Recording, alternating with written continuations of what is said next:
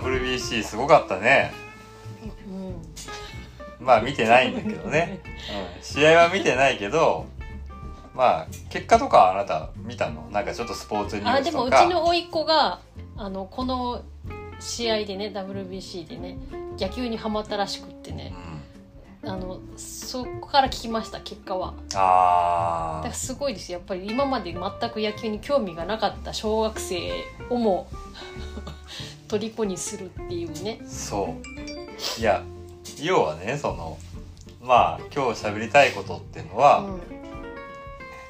まあ、やっぱりこれからの日本を作るのはう、ん。まあ、子供なんですよ。うん。でもやっぱり少子高齢化で、子供もうめちゃくちゃ少ないじゃない今、うん。私たちの頃と比べたら、私たちはやっぱり第二次ベビーブームうん。でしたっけ？第二次か。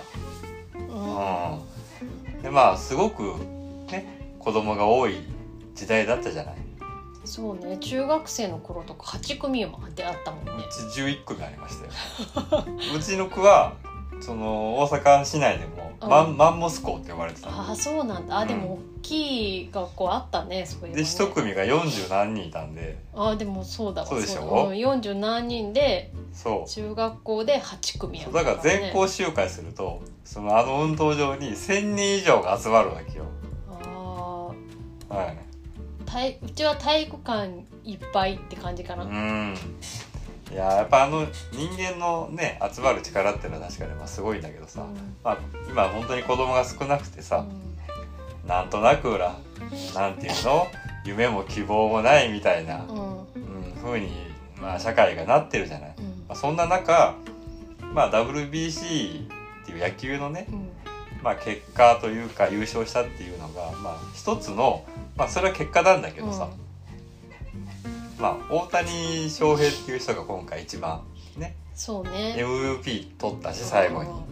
でまあ日本チームの中でも一番の引っ張り役みたいな。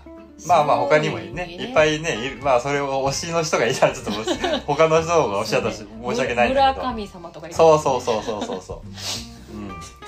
まあでも彼がやっぱりすごいなって私は思ったのは、まあその二刀流とかすごいし、まあ体の作り方とかもすごいんだけど、あのー入団日本のプロ野球にね、うん。入団した時に夢を語るっていう、うん。その番組の一つのコーナーがあったんですよ。うんうん。ミヤネ屋かなんか、名前出していいかわからないけど、そこでその紙に書いてこう皆さんに出して、うん。何夢は何ですかみたいな語る時があってそこに書いたのは彼が「世界一になる」って書いてるんですよ。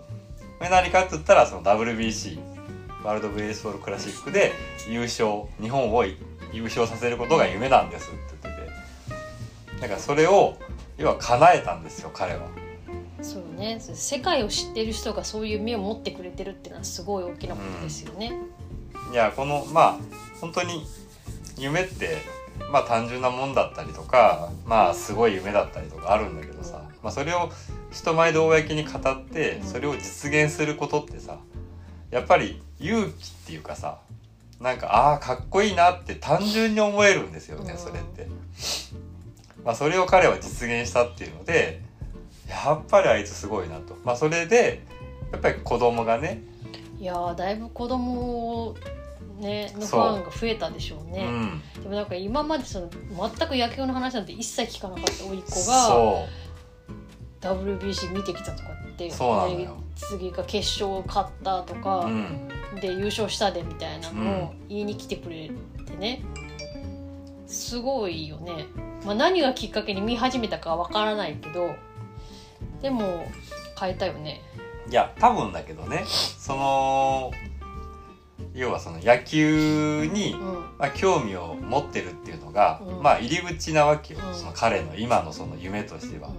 うでももう一つはあこうやって頑張ればうん。夢って叶うんだっていうそのなんかすごい楽しそうに頑張ってん。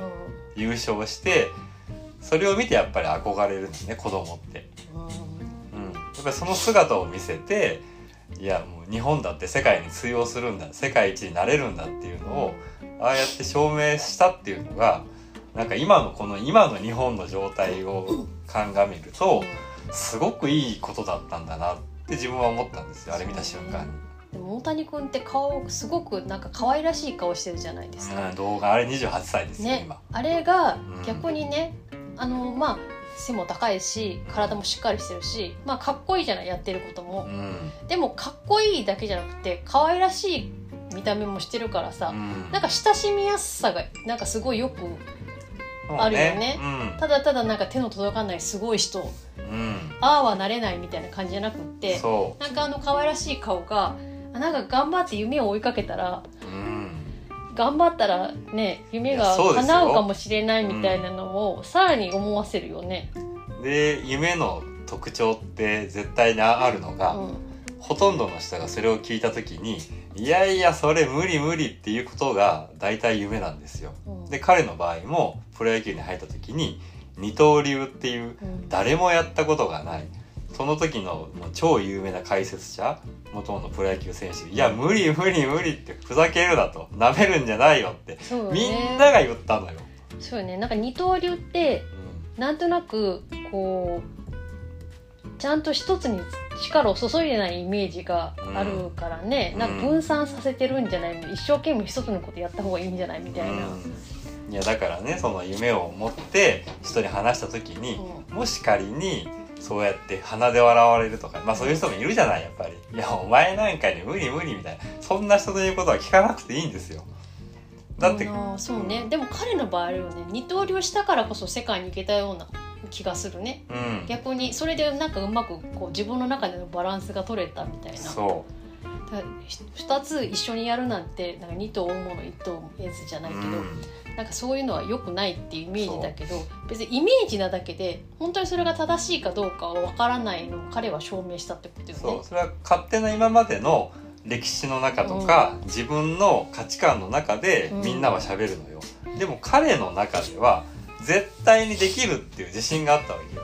そうね。日本人で特に不器用な人好きじゃないもう一つのことしかできないんですっていうのも好き。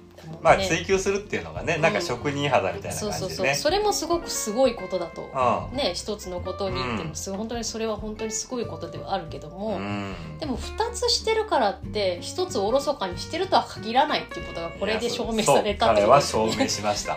ある意味2つやってたからこそ世界に行けた、うんだって日本でそうやってまず批判されて成功した。う、ん。で次にメジャーリーグ行った時にどうするってなっていや二刀流このまま行きますと。だから、メジャーリーガーとか向こうの解説者いやいやふざけるなと。たかが日本で成功したのがメジャーは違うぞと。無理無理無理やめとけやめとけって言ったんだけど本人とその、まあ、向こうの監督さんとか周りの人たちがサポートしてくれて「いややれよお前絶対大丈夫」って言って成功させたらみんながもう手のひら返しして「いやお前はやると思った」みたいな感じになったのよ。そう思うと彼って本当にあれですね。人柄もいいんでしょうねきっと。あ人柄もいい身。内の人になんか応援してもらえるって人柄ですよね。しかも海外で小さい頃から知ってたわけじゃないその海外の人たちに他の人は批判されても「いや頑張れ」って言ってもらえるってしかも結構早い段階からやっていいよって言われてたじゃないですか。彼がねこれちょっとまた別の動画で喋りたいんですけど、うん大谷翔平が教育うんをされたその教育法ってのがあるんですよ。うんこれはヨーロッパで生まれた教育法で、うんまあ一めっちゃ簡単に言うと自己肯定感が高い教育法なんですよ。うん要は俺はすごいいや君はすごいうんいいよねいいよね。要はそのプラスを褒めるっていうのが海外の教育方法なの。よ、日本ってダメなところを見つけて指摘してそれをもっと頑張ろうよっていう。うん。教育法がやっぱ多いんだけど要は要はその平均点を取らそうとするから。なるほどね。うん。ででも海外は違うもんすぎるとなんか調子乗るかもみたいな方を取っちゃうんだよねいやーきっとね。そんなことないのよ。だから彼のその教育法っていうのがあるのよ、うん。すごい有名なやつなんだけど、それをまたちょっと違うあれであの回で紹介したいなと思ってる今日はじゃあこの辺にしますか、あーそうまあ、とりあえずね夢を叶えおめたでとうございますね。谷そのね侍ジャパンすごかったです